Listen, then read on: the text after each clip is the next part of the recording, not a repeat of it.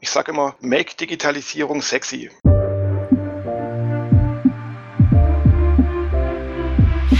Herzlich willkommen zum Skillbyte Podcast, Episode Nummer 37. Digitale Transformation aus Sicht des Marketing-Experten Jürgen Kroder. Wenn ihr euch für spannende Themen aus dem Technologieumfeld interessiert, IT-Entscheider seid oder IT-Fachkraft seid, abonniert gerne unseren Podcast. Wenn ihr Fragen habt, sendet uns eine E-Mail an podcast.skillbyte.de. Wir freuen uns immer über Bewertungen und natürlich über Abos des Podcasts auf eurer Lieblingsplattform. Ebenso dürft ihr den Podcast natürlich an Freunde und Kollegen weiterempfehlen. Heute haben wir einen ganz besonderen Gast hier. Hallo Jürgen. Hallo Maurice, sehr schön, dass ich dabei sein darf. Vielen Dank. Gerne, gerne. Und Masia ist auch dabei. Hi Masia. Hallo zusammen, hallo Maurice, hallo Jürgen. Wunderbar. Jürgen, vielleicht stellst du dich kurz unseren Zuhörern vor und sagst, wer du bist und was du machst.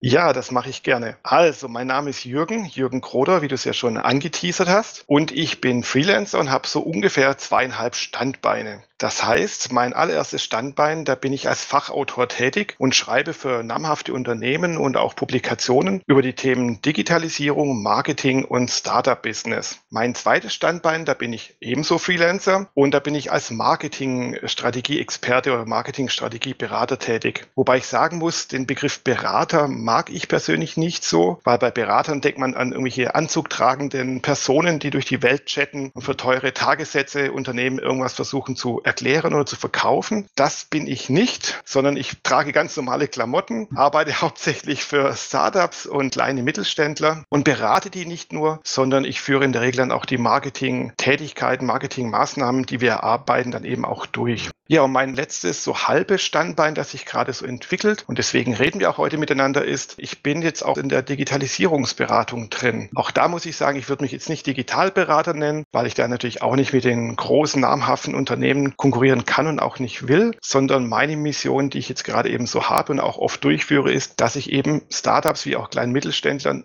über das Marketing ihnen helfe zu digitalisieren oder eine digitale Transformation im Unternehmen einzuläuten oder umzusetzen. Also Autor und Digitalberater nennen wir es mal so. Und Marketingberater, genau. Digital- und Marketingberater, ja. Hast du schon mal große Unternehmen beraten und bist dann zu den Startups und den kleinen Unternehmen, also den KMUs, kleinen und, und, mittelständischen Unternehmen hingegangen? Oder hat sich das einfach so ergeben, dass du immer wusstest, im kleinen Unternehmen kannst du mehr bewirken und fühltest dich daher mehr angezogen? Ja, das hat sich so ergeben, weil ich bin jetzt schon seit über 20 Jahren so Vollzeit im Business, also seit meinem Studium tätig, war in den ersten Jahren bei kleineren Unternehmen tätig, fest angestellt, bin dann nach ein paar Jahren dann für zehn Jahre zu einem großen deutschen Telekommunikationsunternehmen mit einer Magenta Farbe gegangen. Was kann das sein?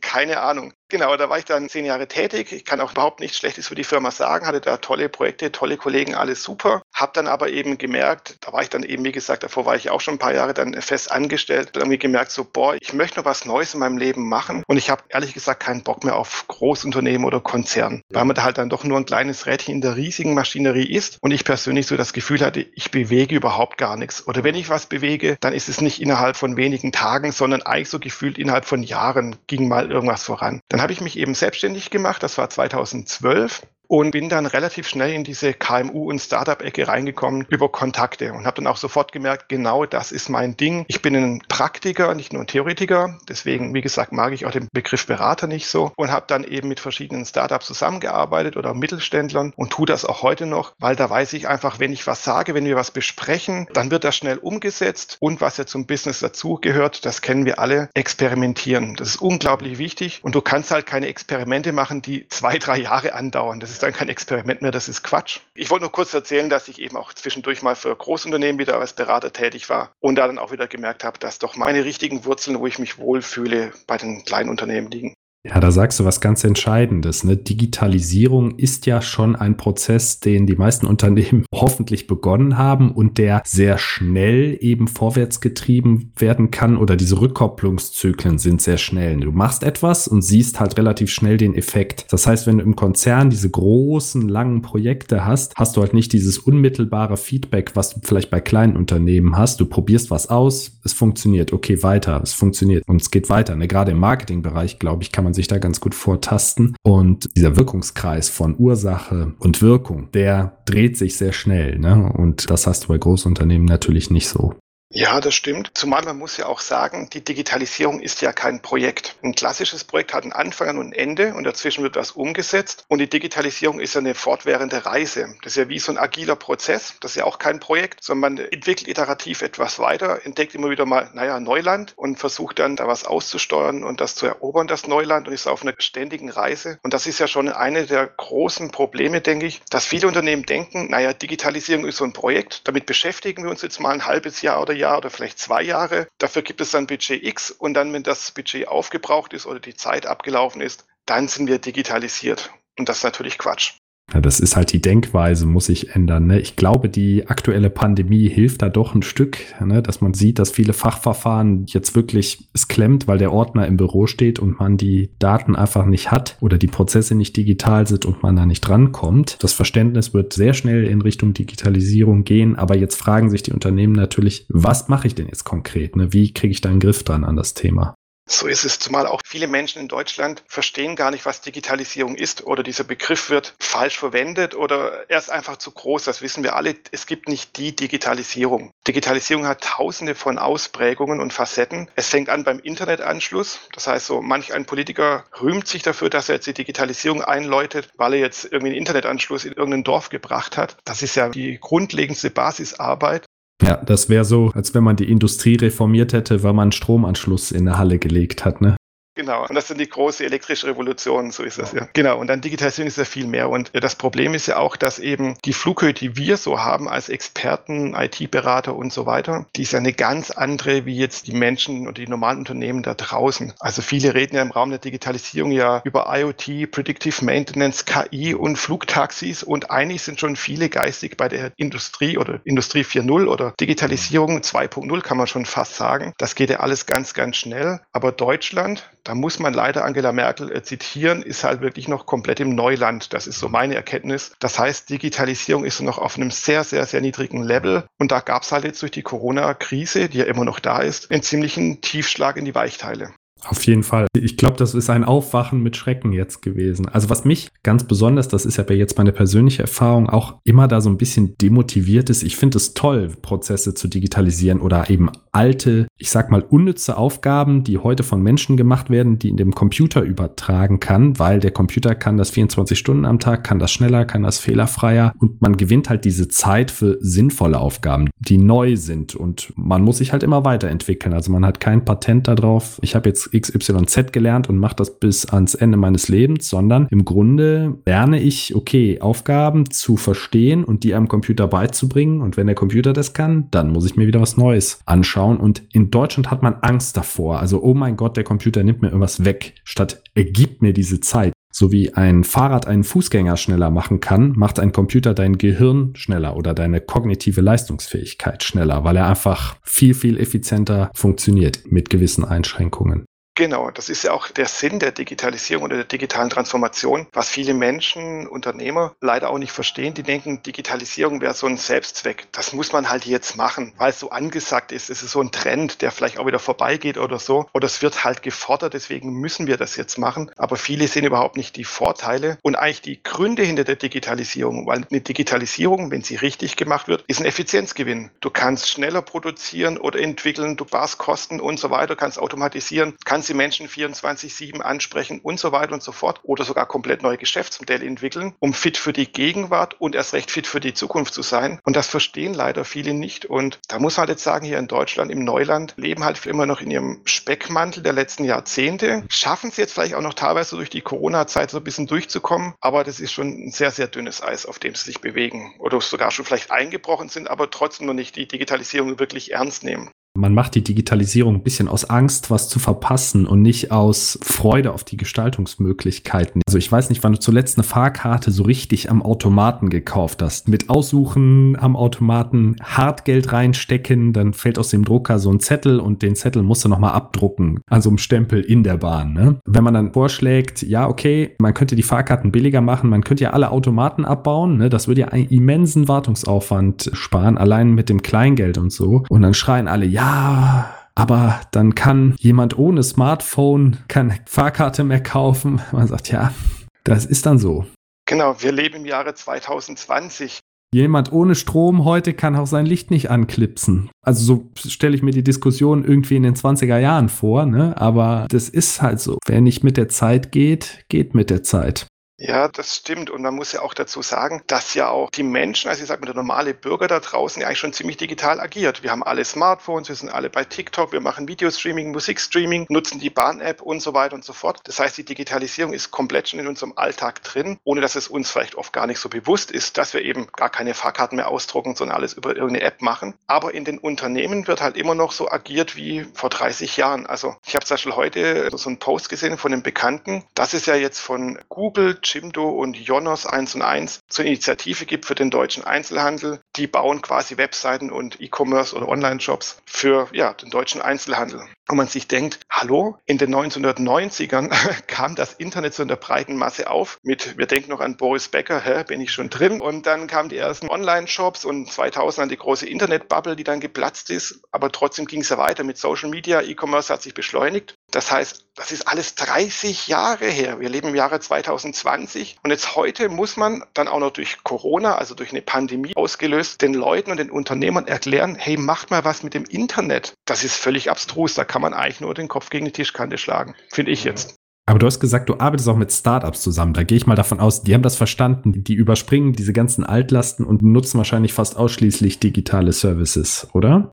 Ja und nein. Also es wird immer so gern getan, als wenn jedes Startup total innovativ, agil, schnell und sonst was wäre. Das ist so dieses, ja, dieses Flair von Startups. Sie sind anders als die Old Economy, weil sie sind ja die New Economy, die jungen Wilden. Das stimmt, ja, weil halt bei vielen Startups eine junge Generation am Drücker ist. Die sind eben schon mit Smartphones und Co. aufgewachsen, so die Generation Z oder Y und je nachdem, wie man die auch dann einordnen möchte. Es ist auch nicht jeder Startup-Gründer 20, das ist auch immer so eine Fehlannahme, sondern viele Gründer sind dann so 30, 40 schon eben oder haben schon mehrere Unternehmen gegründet und sind jetzt wieder in einer weiteren Neugründung drin. Und ich kenne es leider auch von Kunden, dass die, auch wenn die digitale Produkte herstellen oder Online-Services anbieten, dass sie dann intern noch ziemlich analog agieren. Dass mal einer was auf einen Notizzettel schreibt oder einen Notizzettel zum Kollegen rüber tut oder dass irgendwelche Word-Dateien herumgeschickt werden und so weiter und so fort. Und genau deswegen, das ist dann, wie gesagt, mein zweieinhalbstes Standbein, bin ich dann da und versuche dann solche Unternehmen über das Marketing oder meine Marketingaktivitäten insgesamt zu digitalisieren und mehr Effizienz reinzubringen.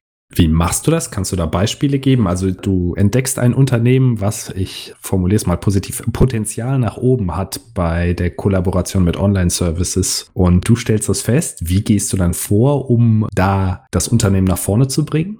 Also ich gehe nicht über die Digitalschiene rein, sondern es geht dann wirklich über meine Marketing-Schiene. Dann dich dann bei den Unternehmen und schaue mir die Unternehmen auch genau an, weil auch das ist so ein bisschen so eine Fehlannahme, was denn eigentlich Marketing ist. Da sind wir eigentlich schon wieder bei einem anderen Thema von mir. Viele Menschen missinterpretieren, was Marketing ist. Die denken, naja, wir haben jetzt die letzten drei Jahre im stillen Kämmerlein eine Software entwickelt. Jetzt muss nur noch so ein Marketingmensch daherkommen, mal kurz Marketing machen und dann fliegt die Kuh irgendwie. Das ist auch leider eine Fehlannahme, weil viele Menschen denken, Marketing wäre gleich Werbung. Ja, Werbung ist ein Aspekt des Marketings, aber nur ein ganz, ganz, ganz, ganz kleiner Aspekt. Sondern Marketing ist, manch einer hat es vielleicht mal irgendwo in der Schule oder an der Uni gelernt, besteht ja aus dem Marketing-Mix mit seinen 4P, Price, Product, Place und Promotion. Und da gehört ja auch schon eben das Produkt dazu. Die Produktentwicklung, die Produktdefinition, die Preisdefinition, der Vertrieb und so weiter und so fort. All das sind Marketingaspekte. Und dazu gehört aber auch, wie ist denn das Unternehmen aufgestellt? Wie agiert es intern und nach außen? Und somit ist es dann so, wenn ich in ein Unternehmen reinkomme und die eigentlich, sage ich mal, an mich nur die Erwartung haben, jetzt Werbung zu machen. Das muss ich aber sagen, das ist mir zu wenig, widerstrebt mir auch und das verstehen dann auch meine Kunden relativ schnell, dass eben Marketing nicht nur eben Werbung ist und dass es eben auch viele Marketingdisziplinen gibt, die einen langen Vorlauf brauchen, um irgendwie groß bekannt zu werden oder bis sie ziehen. Zum Beispiel Content Marketing, wie jetzt hier so ein Podcast oder Blogs oder ähnliches. Und wenn ich dann in so einem Unternehmen drin bin, möchte ich natürlich auch alle Abläufe verstehen, weil ja auch zum Beispiel der Vertrieb mit zum Marketing gehört oder auch der Support gehört ja auch zum Marketing dazu oder ist relevant für den Marketing, um ein Produkt besser zu machen oder den Kunden zufriedener zu stellen. Und wenn ich mir dann dieses Unternehmen anschaue und drin bin und mit denen zusammenarbeite, merke ich ja dann, wie digital die agieren oder eben halt auch nicht. Und dann ist es so meine Mission, natürlich immer nur mit Absprache. Ich mache nicht einfach irgendwie sowas, zu sagen, hey, lass uns so manche Dinge jetzt auch mal digitalisieren, effizienter machen. Und das sind oft so Kleinigkeiten wie, hey, lass uns nicht 480 Versionen eines Word-Dokuments auf einem Server ablegen und per Mail Ping-Pong hin und her schicken, wo man am Schluss auch gar nicht mehr weiß, welche Version jetzt gerade aktuell ist und wer was geschrieben hat. Neu, neu 2, neu, neu, wirklich neu. Genau. Und nee, lass uns doch einfach mit Google Docs mal arbeiten. Dann arbeiten wir alle parallel an einem Dokument. Oder lass uns halt nicht ständig irgendwie E-Mails hinterher schicken oder anrufen. Lass uns so einfach mal kurz Slack aufsetzen und dann tauschen wir uns über den Slack-Kanal um. Und lass uns mal die Projekte oder die ganzen Tasks mal mit Trello schnell planen, bevor wir da wieder mit irgendeiner Zettelwirtschaft oder abstrusen Excel-Listen anfangen. Und das ist ja auch schon Digitalisierung eben, den Workflow digitaler, effizienter zu machen. Also da muss ich jetzt auch mal was zu sagen. Und zwar, so Jürgen, da sprichst du mir komplett aus der Seele. Auch das bekomme ich mit, wenn ich, ich sag mal, bei größeren Unternehmen unterwegs bin und man spricht von Digitalisierung. Da werden irgendwie die ganz großen Player mit ins Boot geholt, die da sofort strategisch einsteigen und Gott weiß für Umstrukturierungen und so weiter und so fort planen, wo einfach nicht nur die Unternehmensleitung, sondern auch die Abteilungen komplett überfordert sind. Einfach mal, wie du sagst, ja, klein anzufangen, mal mit einem Online-Kollaborationstool wie Google Docs oder mit Trello, wie du es so schön sagst, mal anzufangen, um so ein Gespür dafür zu bekommen, wie viel Zeit sie sparen, was das für eine Effizienz in bestimmte Prozesse reinbringt. Von da, also vom Low-Level dann hoch und immer weiter Prozesse identifizieren und digitalisieren. Dass die Leute auch schmecken, was das heißt, zu digitalisieren und nicht erstmal auf Papier und PowerPoint abstrakte Dinge sehen, wo überhaupt kein Pfund dahinter ist. Ich glaube, Microsoft Teams hat jetzt schon ordentlich gezeigt, was möglich ist, ne? dass die Leute halt dann sehr bequem von überall und keiner muss mehr anreisen, sondern jetzt zur Pandemiezeit sitzen die meisten eh zu Hause. Da kann man auch einfach eine Besprechung machen und dann ist es egal, wenn der Kollege aus Hamburg sich mit dem in München zusammenschließt oder dem aus seinem Nachbarort, weil es fühlt sich eh gleich an. Genau, auch was jetzt bei der Digitalisierung so mit ein Problem ist, was ich immer wieder sehe, ist halt, dass viele Unternehmen sich erstmal davor scheuen, das Thema anzugehen, weil sie halt auch nicht so die Ahnung haben, was auch erstmal nicht schlimm ist und sich da halt dann, gerade wenn so ein bisschen so älter gestandene Unternehmen sind oder Unternehmensführer sind, dann merken sie irgendwann, sie müssen was tun und dann ist so eine typische Reaktion, komm, wir holen uns mal so eine ganz teure Consulting-Gesellschaft rein. Und dann kommen halt die typischen Berater rein, die machen tolle PowerPoints, machen ein Buzzword-Bingo, werfen mit Fachbegriffen um sich. Weder der Geschäftsführer noch die Mitarbeiter verstehen eigentlich, um was es geht, aber es klingt alles ganz toll und ist auch ganz teuer. Und dann wird die super duper, hyper, mega geile SAP-Lösung zum Beispiel eingekauft, die Millionen kostet, aber am Ende keiner versteht und vielleicht auch gar nichts bringt, weil sie völlig übertrieben viel zu groß ist. Also man hat dann 15 Schritte übersprungen. Also die 15 Schritte, die das Unternehmen die letzten 20 Jahre hätte vielleicht machen sollen, werden jetzt versucht, innerhalb von wenigen Monaten irgendwie umzusetzen. Und das fährt dann gegen die Wand, dann sind wir alle ernüchtert, weil das Digitalprojekt gescheitert ist oder nicht das gebracht hat, was man gedacht hat. Und dann ist die Digitalisierung irgendwie verbrannt. Ja, das ist so, als wenn du sagst, oh, ich müsste mal wieder Sport machen, dann melde ich mich mal direkt zum Marathon an. So. Und dann bist du erstaunt hinterher, dass das ganz weh tut und, und du es vielleicht nicht schaffst, ne? Sondern erstmal sagen, okay, laufe ich mal einen Kilometer alle zwei Tage oder so und dann steigere ich mich so rein. Genau, auch gerade dieses Verständnis für Digitalisierung. Ich sage immer, make Digitalisierung sexy. Wie machst du das? Wie geht das?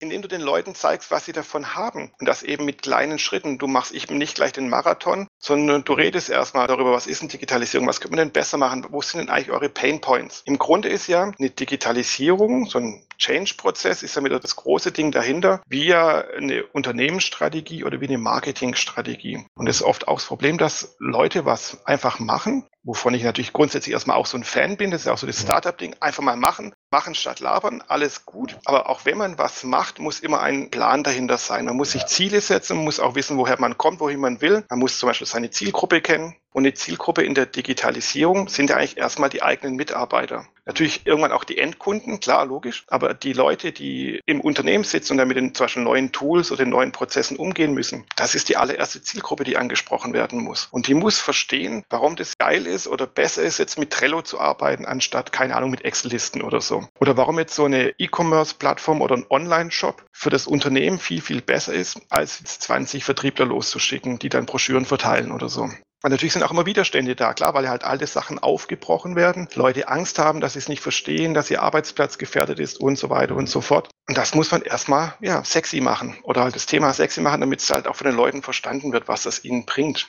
Auch viel Expertenwissen der alten Welt oder des bisherigen Prozesses geht halt verloren. Ne? Und äh, man muss sich neues Expertenwissen aneignen. Ja, und das ist halt ein mühsamer Prozess. Ja, absolut. Und auch da merkt man es ja eben, man muss ja versuchen, diese private Welt mit der Businesswelt zusammenbringen. Wir alle leben ja schon digital. Wir haben alle ein Smartphone und machen da die verrücktesten Dinge mit. Das hat uns aber niemand gesagt, du musst jetzt ein Smartphone benutzen und die Bahn-App benutzen und eigentlich ist sie total kompliziert oder keine Ahnung, sondern wir haben sie irgendwann benutzt, wir haben das von Leuten gehört, haben uns die mal zum Beispiel angeschaut und gemerkt, boah, das ist ja cool, dass man mein Smartphone sehe, wann der nächste Zug kommt oder wann er verspätet ist und dass ich da jetzt Tickets kaufen kann. Auch das ist ja ein Prozess gewesen. Die Bahn-App zum Beispiel hat ja nicht von heute auf morgen all die Funktionen gehabt, die sie heute hat, sondern es wurde ja sukzessive eingeführt perfektes Beispiel. Die ersten Tickets, die ich gekauft habe übers Internet von der Bahn, ne, da kriegst du dann fünf Seiten, die musst du irgendwie ausdrucken, dann bringst du die mit. Dann in der Bahn sagt der Kontrolleur, oh, da haben sie ja was ganz Modernes gemacht. Dann musst du selber nochmal überlegen, knippst dann das Ticket ab oder so, ne? Das war so Ende der 90er. Dann irgendwann hast du nur noch den Zettel ausgedruckt mit einem QR-Code und der Kontrolleur hat es erfasst. Okay. Heute kannst du halt einfach auf dem Display von deinem Handy, also du musst keinen Zettel mehr ausdrucken, zeigst du einfach den QR-Code, der Kontrolleur scannt scannt den ab und sagt, okay, du hast ein Ticket und seit jetzt ein, zwei Jahren ist es so, wenn du eine Sitzplatzreservierung hast und setzt dich an den Platz und checkst in der App ein, also sagst, ich sitze jetzt auf dem Platz und habe das Ticket, dann kommt der Kontrolleur gar nicht mehr zu dir, weil er weiß, du hast bezahlt und lässt dich schlafen oder lässt dich einfach in Ruhe und du hast komplett diesen Arbeitsprozess nicht mehr, dass ich jetzt kontrolliert werden müsste oder sowas. Und das ist natürlich, da sieht man diese einzelnen Schritte des öffentlichen Verkehrs sozusagen, wie er da digitalisiert wurde. Genau, so ist es, wenn man es halt iterativ angeht, wie man es aus agilen Entwicklungen kennt und so soll Digitalisierung auch angegangen werden. Auch wenn jetzt vielleicht ein Unternehmen total unter Druck steht, weil jetzt halt die Digitalisierung die letzten 20, 30 Jahre verpennt wurde oder vielleicht auch nicht richtig angegangen wurde, dann macht aber trotzdem nicht gleich ein riesen Hyper-Megaprojekt daraus. Das bringt keinem irgendwas. Hast du vielleicht Beispiele? Also jetzt haben wir viel gesagt, wo die Probleme liegen und dass die Unternehmen was tun müssen, aber hast du Beispiele für häufige Anwendungsfälle in den Unternehmen, also aus dem Bereich Online-Marketing oder sonst? Du hast eben schon Google Docs zum Beispiel genannt, wenn es um gemeinsame Dokumentenbearbeitung geht, wo du aus erster Hand oder mit eigenen Augen gesehen hast, boah, das bringt die Unternehmen nach vorne und das war so ein kleiner Change und das war so ein kleines Umdenken. Ne? Google Docs sieht ja aus wie Word zum Beispiel ne? oder die Google-Tabellen sieht ja aus wie Excel und das heißt, da muss man ja kaum umlernen und jetzt hat jeder eine Farbe und wir können alle gemeinsam ein Dokument bearbeiten und haben das einfach alle offen. Solche Beispiele. Ja, absolut. Das ist ja auch eigentlich Marketing, ist jetzt heutzutage Digital-Marketing, wie es so schön heißt, oder Online-Marketing. Darum geht es ja eben, digital zu arbeiten. Und auch da bin ich ein Freund davon, das schrittweise zu machen. Zum Beispiel ein Beispiel wäre Content-Marketing. Content-Marketing umfasst ja auch viele Dinge, eben jetzt hier einen Podcast oder Blogs, auf Social Media was zu machen, White Paper und so weiter. Nehmen wir mal das Thema Blogs zum Beispiel. Wer einen Blog betreiben will, muss natürlich erstmal eine Strategie haben. Nehmen wir mal an, der hat eine Strategie, er weiß, warum er bloggt, wie er bloggt und welche Ziele er damit verfolgt. Dann muss der Blog Blog ja aufgesetzt werden. Das heißt, er braucht dafür ein CMS, in der Regel ist das WordPress. Manch einer nutzt sein Typo 3, weil seine Webseite mit Typo 3 aufgesetzt hat. Alles in Ordnung. Kann man machen. Also muss sich die Person, also ich jetzt als Berater oder als Unterstützer, aber natürlich auch möglichst noch ein paar Personen aus dem Unternehmen, mit WordPress zum Beispiel auseinandersetzen. Wie mhm. funktioniert denn das? Dann schreibst du die ersten Texte, musst du Bilder anlegen, stellst was online und denkst, oh, Chaka, ich habe ja was im Internet geschrieben. Wenn du dann WordPress benutzt, musst du natürlich auch gucken, was machst du da eigentlich? Wie kommt denn das an? Also brauchst du jetzt Tracking-Tools wie Google Analytics oder Pivik oder so. Dann muss sich der Verantwortliche mit den Zahlen auseinandersetzen, mit der Analyse eben. Dann guckt er sich Pivik oder Google Analytics genauer an, verfolgt die Zahlen. Ist natürlich auch erstmal sind das gigantische Tools, aber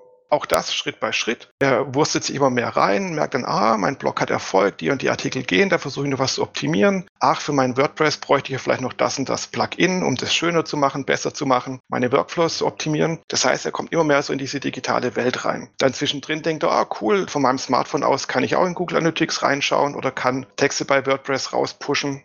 Und hey, ich will, dass mein Blog jetzt erfolgreicher wird. Ach komm, ich schalte jetzt mal Anzeigen bei Google Ads, bei Facebook oder tausche mich jetzt noch mehr mit meinen Kollegen über Trello aus, weil ich jetzt dann zum Beispiel auch externe Autoren noch einspanne für meinen Blog. Und schon ist er schon voll in diesem Digitalisierungsding eben dran, weil er es auch cool findet, dass sein Blog vorangeht und dass er immer sexier wird und bei seinen Kunden dann eben wieder ankommt, beim Endkunden. Und wenn er das dann macht, will er natürlich auch, dass sein Content weiter verbreitet wird oder dann denkt er, ha, ich bräuchte eigentlich mal ein Newsletter für meine Firma.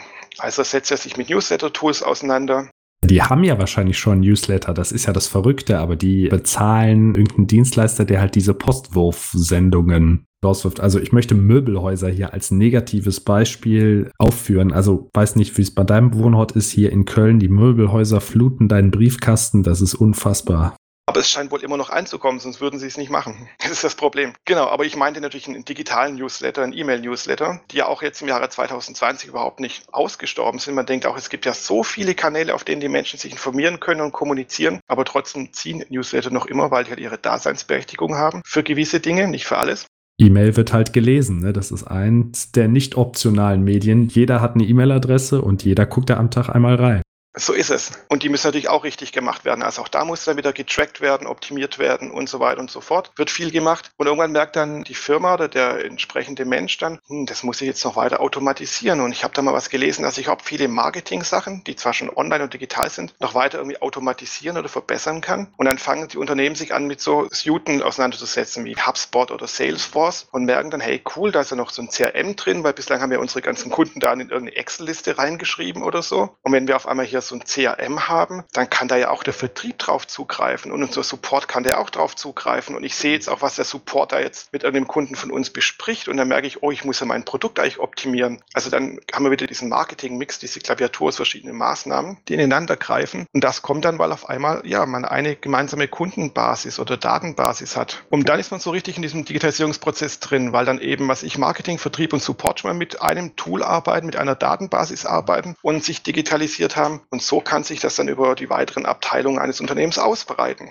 Oder wenn der Vertriebler dann eben dem Kunden zeigt, guck mal, wir haben noch zwei Stück auf Lager, ne, und das ist jetzt aktuell der Lagerbestand und der Kunde kauft eins, dann weiß sofort in der Zentrale jemand, oh, es wurde eins verkauft, ja, da muss das jetzt vorbereitet und geliefert werden und so, ja. In ganz vielen Branchen habe ich noch über verwandte, bekannte Kontakt mit, da werden Lieferlisten geschrieben und rumgereicht und die werden zweimal abgeschrieben an unterschiedlichen Stellen. Da passieren natürlich Fehler, also da fehlt irgendwann Karton oder es steht 19 Kartons auf der Liste und es sind 20 Kartons auf der Palette, solche Geschichten. Genau, auch der E-Commerce gehört dazu, dass man eben einen eigenen Online-Shop hat oder sein Online-Shop, sein E-Commerce-System an eBay, Amazon, sonst was irgendwie anbindet, dass man eben auch so einen Workflow hat aus Warenwirtschaftssystem oder ERP, dass er mit dem E-Commerce-System zusammenarbeitet. Dann hängt da auch noch das CRM natürlich dran, dass man von einer Datenbasis redet. Für Webseitendaten hat man da noch einen PIM irgendwie dranhängen und so hat es einfach einen Flow, da können die Daten fließen. Man sagt ja auch Digitalisierung, da sind die Daten das Öl der Digitalisierung. Und das ist ja auch so. Die Daten müssen fließen, natürlich im positiven Sinne, klar,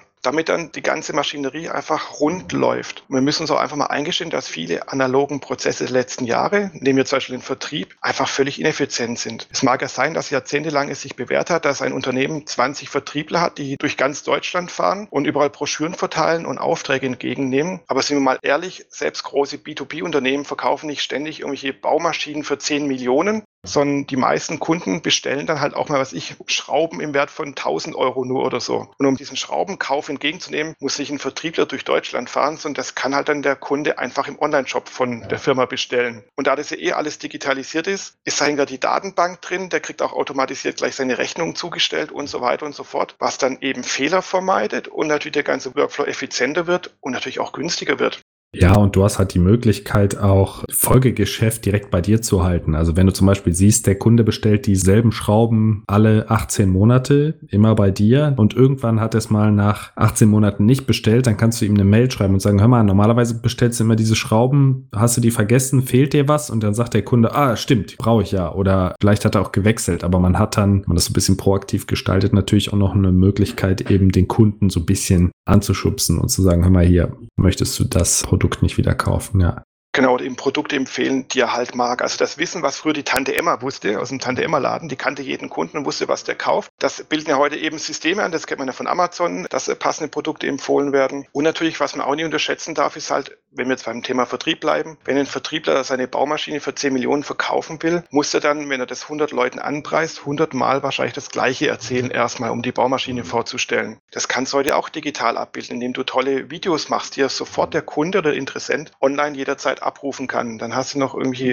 White Paper dazu oder Broschüren, die runterladen kann. Oder wenn er die Baumaschine gekauft hat, dann hat er gleich die kompletten Explosionszeichnungen, die er dann runterladen kann. Oder im Online-Shop hat er dann die Explosionszeichnung auch gleich drin und kann dann sofort die passende Schraube nachbestellen, wenn da eine Schraube kaputt ist oder ein anderes Ersatzteil. Das heißt, auch da, das kann man total beschleunigen. Also wir sprechen ja schon über voll integrierte Prozesse. Also da bestellt der Außendienstmitarbeiter, verkauft ein Stück im Lager, wird sofort die Palette fertig gemacht. Aber es gibt ja noch ganz viele Iterationsstufen vorher. Also ich finde überhaupt mal, wenn man ein Einzelhändler ist oder so, seine Produkte bei eBay einzustellen, ne? auch wenn die neu sind und dass man lernt, wie gestalte ich ein ansprechendes Angebot. Das will ja auch gelernt sein. Ne? Wenn du einfach noch reinschreibst, hier Schrauben, die und die Größe. Also das geht vielleicht beim iPhone, weil jeder weiß, wie das Ding ist, aber ansonsten muss man, glaube ich, schon sich ein bisschen mehr Mühe geben und das Produkt in Szene setzen, es erklären, die richtigen Käuferschichten ansprechen, vielleicht das Produkt mehrfach einstellen mit unterschiedlichen Zielgruppen, die man gedanklich ansprechen möchte. Ja, das wäre so ein Zwischenschritt meiner Ansicht nach. Wie stehst du dazu? Ja, absolut. Man muss auch mal wissen, wer ist denn seine Zielgruppe? Das ist so eine Basisarbeit, wo ich immer wieder merke, bei kleinen, aber auch genauso bei großen Unternehmen, dass sie gar nicht so genau wissen, wer ist eigentlich ihre Zielgruppe und was für Ziele verfolgen sie eigentlich mit ihrem Marketing. Sondern es wird halt mal Marketing irgendwie so gemacht. Viele denken auch, Marketing heißt, total viele verrückte Ideen zu haben, maximal viel zu machen auch irgendwie und hinaus zu posaunen wie so ein Marktschreier. Aber Marketing heißt ja nicht wieder Gießkanne sinnlos Geld zu verteilen oder Maßnahmen zu machen, sondern ganz zielgerichtet auf seine Kunden und Zielgruppen zuzugehen, seine Personas, die man dann auch definiert hat, um für die das Optimale anzubieten anzubieten. Und das ist dann halt nicht in der Breite geschossen, sondern halt ganz zielgerichtet. Und da muss man natürlich auch verstehen, wie die Zielgruppe tickt, weil du es jetzt gerade eben meintest in dem Beispiel mit eBay und Schrauben und so. Man muss auch wissen, wie redet denn die Zielgruppe? Sagt die zum Beispiel Schraubenzieher oder Schraubendreher? Das ist ein Unterschied. Wir als normale Menschen sagen Schraubenzieher, aber das Ding heißt eigentlich Schraubendreher. Und die einen sagen Ampel, die anderen sagen Lichtzeichenanlage dazu. Das mag jetzt banal klingen, aber wenn jemand eben eine neue Ampel kaufen will, dann sucht er vielleicht nicht nach Ampel, sondern sucht er nach Lichtzeichenanlage, die er kaufen will für seine Stadt oder Kommune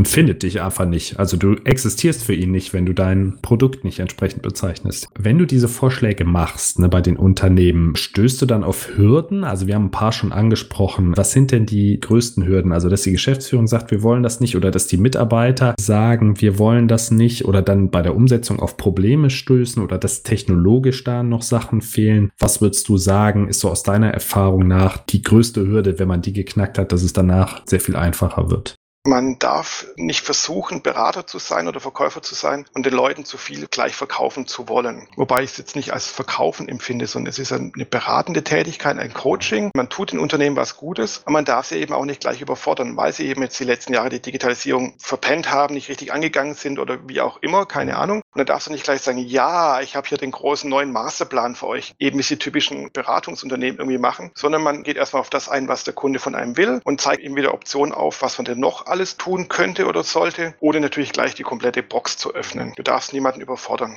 Okay, und wenn du diese Überforderung vermeiden willst, wie gehst du vor? Machst du so einen Plan mit mehreren Iterationsstufen? Also ganz klassisch, dass man die größten Potenziale zuerst identifiziert, die erstmal abarbeitet, also so die Quick-Wins, sag ich mal, dass die Leute ein Erfolgserlebnis haben oder vielleicht erstmal die kleinen Themen angeht, die man schnell gewinnen kann und sich dann zu den größeren Themen vorhangelt. Ja, es hört sich kurios an. Meine Tätigkeit ist oft auch einfach die Personen, meine Ansprechpartner auszubremsen. Hört sich komisch an, aber wenn die sich mit dem Thema Marketing beschäftigen oder oft schon auch Marketing gemacht haben und dann eben so, wie ich es dir gerade beschrieben habe, die haben halt ganz viel gemacht, aber davon nichts wirklich richtig oder wenig richtig. Die denken zum Beispiel, jedes Unternehmen, jeder Mensch muss heutzutage bei Facebook, TikTok, Instagram, Twitter, LinkedIn, Xing und sonst was sein. Dann haben die da überall mal einen Kanal eröffnet, haben da mal überall immer das gleiche irgendwie rausgepostet, rausposaunt, aber es funktioniert halt einfach nicht, weil halt so Social Media nicht funktioniert, dass man maximal viele Kanäle aufmacht und dann irgendwas daraus postet, sondern man braucht für jeden einzelnen Kanal eine Strategie und natürlich auch den passenden Content. Und wenn ich jetzt ein Unternehmen bin, das zum Beispiel gar keine richtigen Bilder hat, macht jetzt ein Instagram oder Pinterest gar keinen Sinn. Dann brauche ich auch keinen Account eröffnen, weil halt ein schlechter Account schlimmer für das Unternehmen ist, als gar keinen Account zu haben. Deswegen sage ich mal, macht das richtig. Deswegen nenne ich mich auch Marketing-Strategieberater. Lass uns eine Strategie dahinter machen. Was können wir jetzt machen? Was müssen wir vielleicht in Zukunft machen? Was muss man auch jetzt einfach mal angehen und wird aber dann erst in ein paar Monaten oder Jahren vielleicht seine Früchte tragen, wie zum Beispiel so ein Blog oder so ein Podcast. Weil wenn man zum Beispiel jetzt einen Podcast macht, der geht ja auch nicht gleich durch die Decke und du hast 10.000 Hörer und jeden Tag rufen 10 Leute an und wollen was von dir kaufen. So funktioniert ein Podcast oder Content Marketing nicht.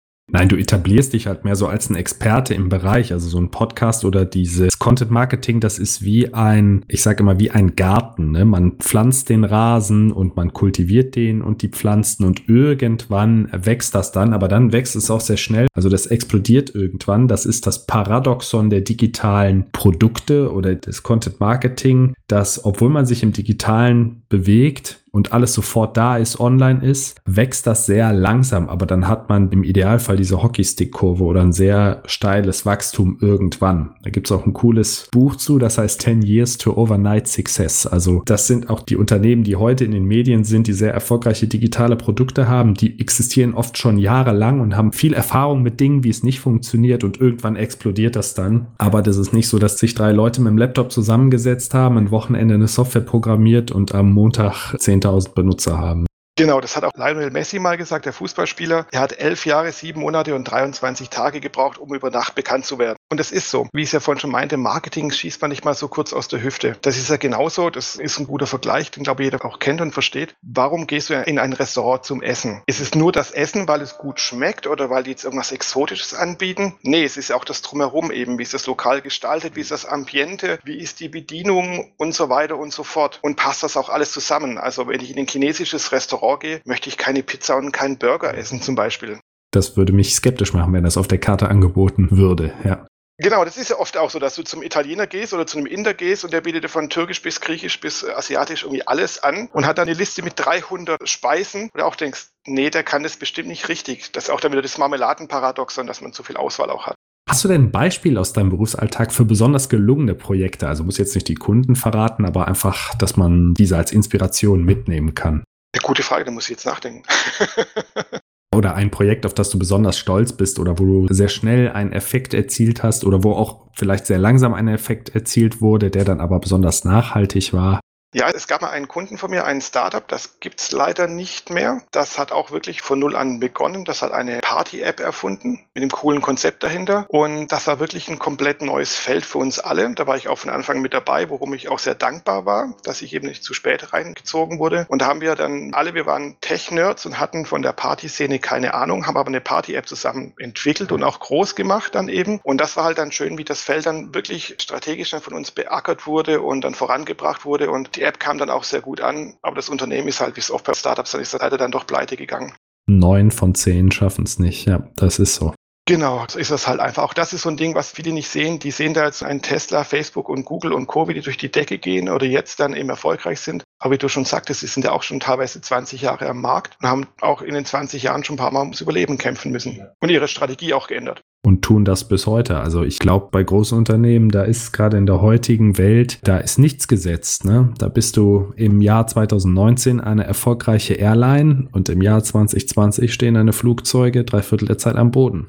Ja, aber auch im Digitalbereich muss man sagen, bloß weil du jetzt ein Digitalunternehmen bist, fightest dich ja nicht vor Niederlagen. Also ich denke da zum Beispiel an Tumblr, AOL, Yahoo, Nokia, wie sie alle heißen. MySpace im MySpace und so weiter. Das waren mal alles Giganten da draußen. Die sind heute entweder schon pleite, zigfach verkauft worden oder sind nur noch ein Schatten ihrer selbst. Also auch wenn man schon digital ist, muss man ständig jeden Tag aufs Neue kämpfen.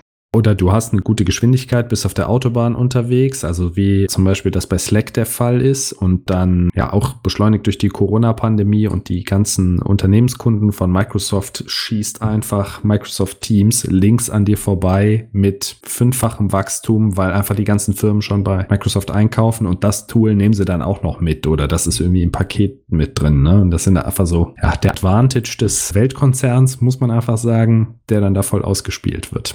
Hast du denn, wenn ich jetzt Entscheider bin in einem mittelständischen Unternehmen oder da verantwortlich bin und sage, oh Mann, ihr habt ja alle recht, ihr zwei, ihr drei, ich will was machen. Gibt es so ein Fünf-Punkte-Plan-Dokument oder so eine Bestandsaufnahme, Anamnese-Dokument, vielleicht was du auf deinem Blog verlinken kannst. Und das würde ich dann auch in der Podcast-Episode verlinken. So eine Art Checkliste, wo man sagt, okay, pass auf, prüfe diese Sachen mal bei dir im Unternehmen durch und dann hast du gute Ansatzpunkte. Also, dass die Leute wirklich was Handfestes haben, an dem sie sich festhalten können oder an dem sie sich orientieren können.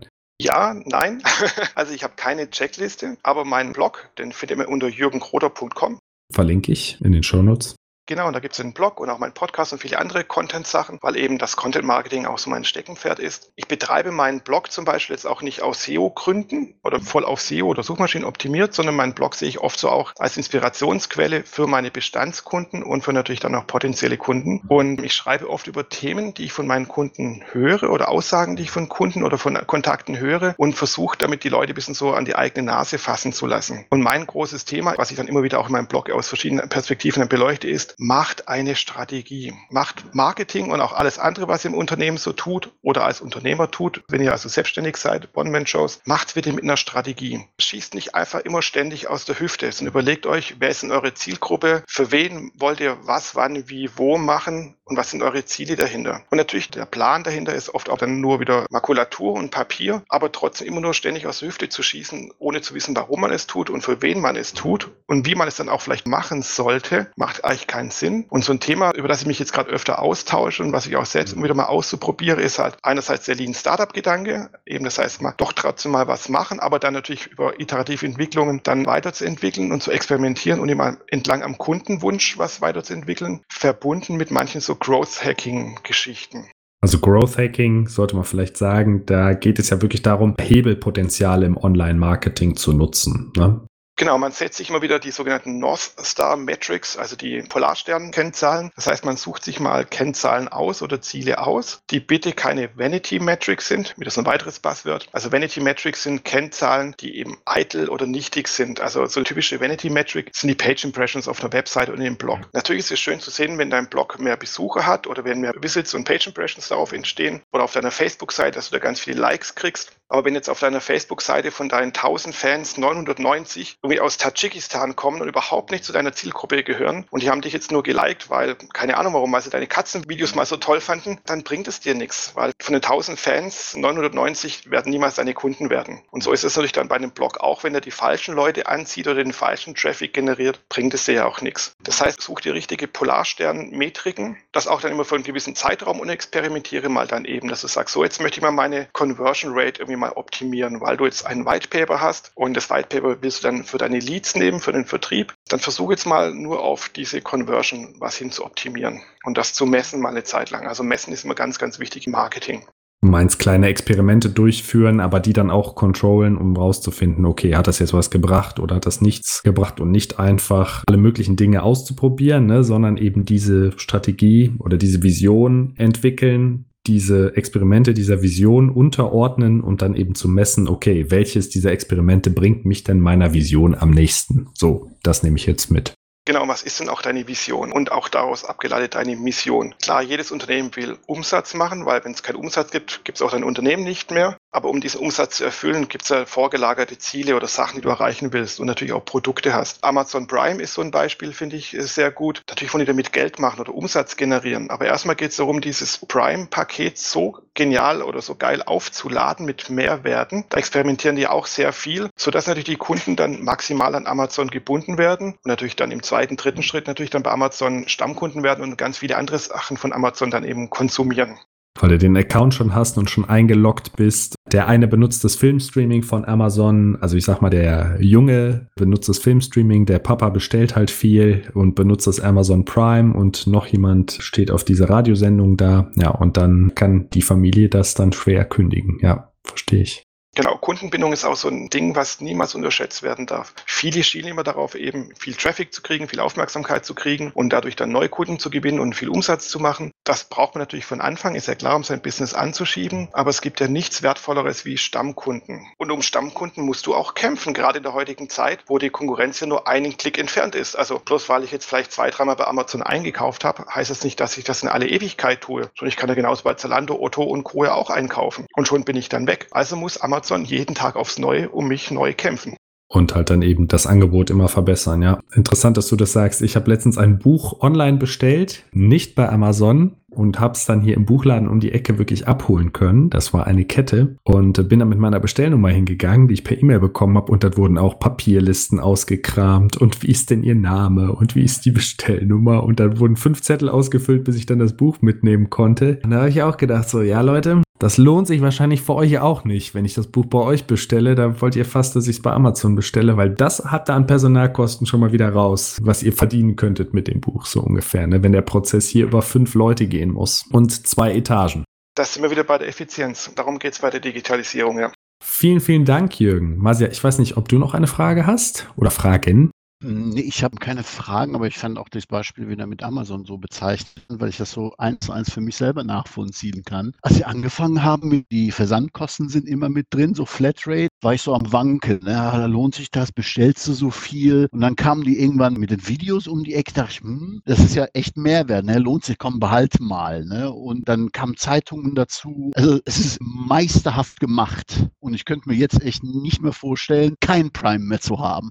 Du bist dann irgendwann so tief drin, diese Digitalisierung und diese Marketingmaschinerie, dass es dir richtig wehtut, das nicht mehr zu machen. Und davon leben ja auch viele digitale Dienste. Also wie bei Facebook. Man kann ja wirklich viel Schlechtes über Facebook sagen. Bloß ich kenne ganz wenige Menschen, die wirklich sich dann bei Facebook abmelden. Die werden vielleicht eine Zeit lang weniger aktiv, weil sie noch am Hin und Her überlegen sind und das ja alles irgendwie doof finden oder auch mal bei irgendeinem Amazon-Boykott mitgemacht haben. Aber wirklich jetzt sein Konto bei Amazon oder bei Facebook zu löschen, das macht doch ehrlich gesagt keiner, weil dann doch deine Nachteile überwiegen würden.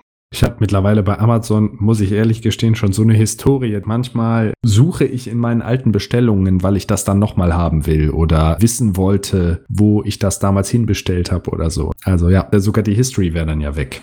Genau, und das ist ja auch so ein Feature, das klingt jetzt erstmal banal, man hat da so eine Kaufhistorie, aber ist ein Kundennutzen, der in manchen Bereichen super wichtig sein kann, zum Beispiel im B2B. Wenn ich ein Unternehmen bin und jedes halbe Jahr immer das gleiche Ersatzteil brauche für meine Baumaschine, die ich für 10 Millionen gekauft habe, dann hat man halt früher immer wieder beim gleichen Kundenberater angerufen oder beim gleichen Vertriebsmitarbeiter. Heutzutage geht er halt einfach in seine Kundenhistorie rein oder macht sogar irgendwie auf Autobestellungen, dann wird jedes halbe Jahr dieses Ersatzteil nachgeliefert. Oder wir kriegen unsere Tampons und Toilettenpapiere automatisch von Amazon Amazon zugeschickt. Also es sind oft so kleine Features, auch da sind wir wieder beim Thema Growth Hacking, die auch zum Marketing gehören und natürlich zur Digitalisierung. Weil am Ende geht es darum, den Kunden zu erreichen, anzusprechen und glücklich zu machen. Der Kunde ist das, worum sich jedes Unternehmen dreht. Und natürlich, das wird jetzt auch ein bisschen, gebe ich ehrlich zu, durch so Marketingmenschen und auch Vertriebsmitarbeiter und auch viele Digitalberatern so ein bisschen versaut, weil es jetzt viele so englische Buzzwords gibt wie Customer Centricity und Schlag mich tot, was ist da für Customer Experience Management. Also gibt es ja viele tolle Buzzwords draußen und dann wird halt das neue SAP oder Salesforce und alles nicht mehr als CRM oder ERP verkauft, sondern als so ein Customer Experience Cloud Schlag mich tot Tool. Aber im Grunde haben sie eigentlich recht, weil es geht immer um den Kunden und der Kunde ist immer König. Ist auch eine Jahrhunderte, Jahrtausende alte Weisheit, was leider viele Menschen vergessen, weil oft Unternehmen sich gerne um sich selbst drehen.